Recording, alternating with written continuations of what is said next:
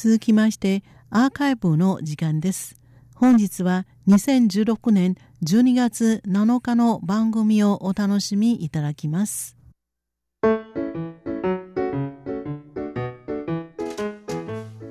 リスナーの皆様、ようこそティールームへの時間です。この時間では台湾の今に関するさまざまな話題を取り上げてご紹介してまいります。塚越がお届けいたします。今週の台湾もいろいろな話題でにぎわいましたけれども日本の皆様にも関係あるお話と言いますとやっぱり当園空港 MRT がついに最終段階のテストを原則クリアしたという話題なんじゃないかなと思います。これで政府が目指してきた来年の3月までには開通するという見通しがぐ現実的なものになりました。台湾の大手メディアの報道では旧正月のお休み明けにも開通かと言われています。ちなみに今度の旧正月は1月28日です。この旧正月のお休み明けということはもしかすると3月どころかもうちょっと早まる可能性もあるんでしょうか。最近あんまり明るい話題がなかったような気がするので久しぶりのグッドニュースになんだか気持ちも明るくなってきたような気がします。台北駅から台湾北部の空の玄関台湾東園国際空港まで最短36分で結ぶ東園空港 MRT は1996年に建設が決まり2006年に着工しました。本当は2009年開通を目指していたんですがいろいろな不具合が見つかるなどしてこれまで何回も延期になったというかなりの難産でした。台湾の人たちは1996年から数えると実に丸々20年間開通を待ち続けたんです。本当に待ちかねたという以外他の言葉が見つかりません。この MRT 台北駅や空港では地下を走りますが郊外では高架線を走る区間もあります。ハード面はもうとっくに完成していて私も高架線をテスト走行する列車を見たことがありますがなかなか最後のテストをクリアできないということで気をもんでいました。こう申し上げると誤解があるかもしれないですね。安全性についてはもうすでにちゃんとクリアしているそうなのでその点はご安心ください。ただスピードの安定や他の細かい点で課題が残っていたようです。そんな中今月3日4日に最終段階のテストが行われたわけですがこれを原則的にクリアしたことが伝えられたんです。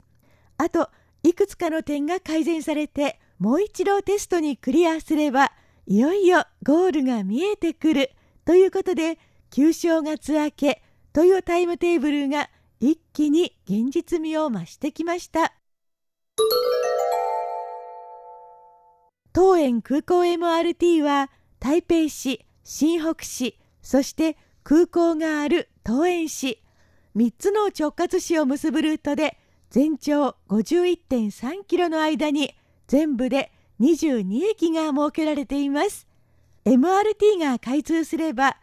北の発着駅台北駅と南の発着駅との間は各駅停車でおよそ74分で結ばれることになり3つの直轄市同士の距離がぐっと縮まることになります。そうすれば沿線に暮らす人たちの生活スタイルそのものも変わってきそうですね。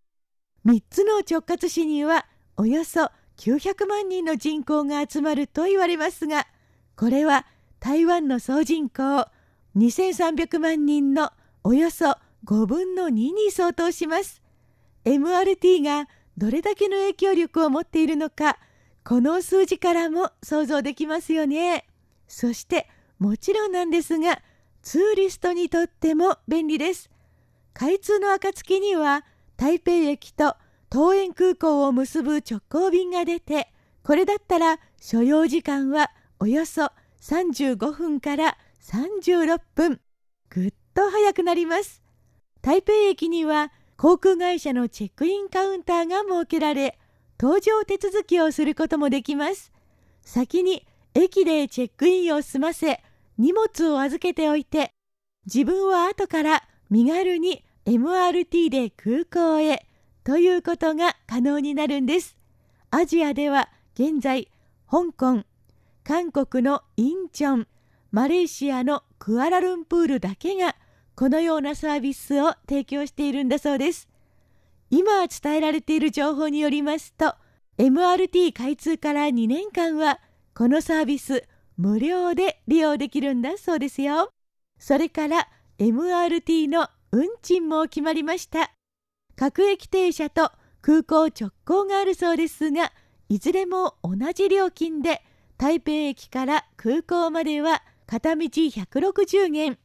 日本円で今のレートならおよそ560円です。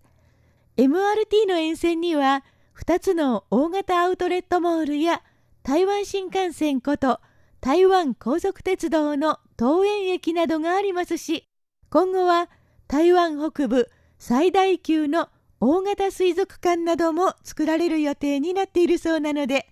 空港に向かう前の時間もかなり有効に活用できそうですね。開通が待たれる当園空港 MRT は全長およそ51キロ。この51キロの線路を作った時の苦労話も伝えられています。先ほども触れましたが MRT は地下を走る区間と高架線の区間がありまして地下の区間では台北駅と隣接する新北市との間に流れる淡水河という大きな川の底を通ったり空港では管制塔や滑走路の下を通っています。また高架線区間では高速道路をまたぐように越えていく区間があります。これらのいずれも本当に危険を伴う大変な工事だったそうです。例えば高速道路をまたぐ橋を架ける工事。これまでに9回それも夜だけ高速道路を封鎖した以外は基本的には空中での作業だったそうです。ただでさえ危険な作業なのに台湾の北部ですと冬の寒い時には気温が10度以下になることもあり条件はかなり厳しいものでしたが慎重に慎重を重ねて進めていったので下を走る高速道路には最初から最後までネジ一つ落ちることはなかったんだそうです。このすごいプロフェッショナル根性。敬服します川の下や空港の滑走路の下にトンネルを掘る工事もものすごく難しかったと言われます特に滑走路の場合地上では飛行機の発着が平常通り行われているわけです。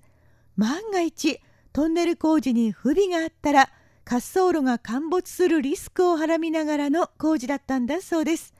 ちょっと前に日本の九州で道路が陥没する事故がありましたけれどもちょっと間違えたらあれよりももっと大変なことになっていた可能性だってあったんですね。幸いなことにどの工事も無事に安全に完成したわけで私たちは出来上がったきれいで快適な MRT を使わせていただくだけということになりますが生活が便利になる裏側には工事に関わった方たちの一方ならないご苦労があるんだなぁとつくづく感じます。台湾の人たちが20年間待ち続けた桃園空港 MRT 旧正月明けの開通とは言いましても何月何日という正確な情報はまだ入ってきてはいません。それでも間近に迫っているのは確かです。開通したら関係者の皆さんに対する感謝の気持ちを込めて利用したいと思います。ようこそティールームへ。ご案内は塚越でした。こちらは台湾国際放送です。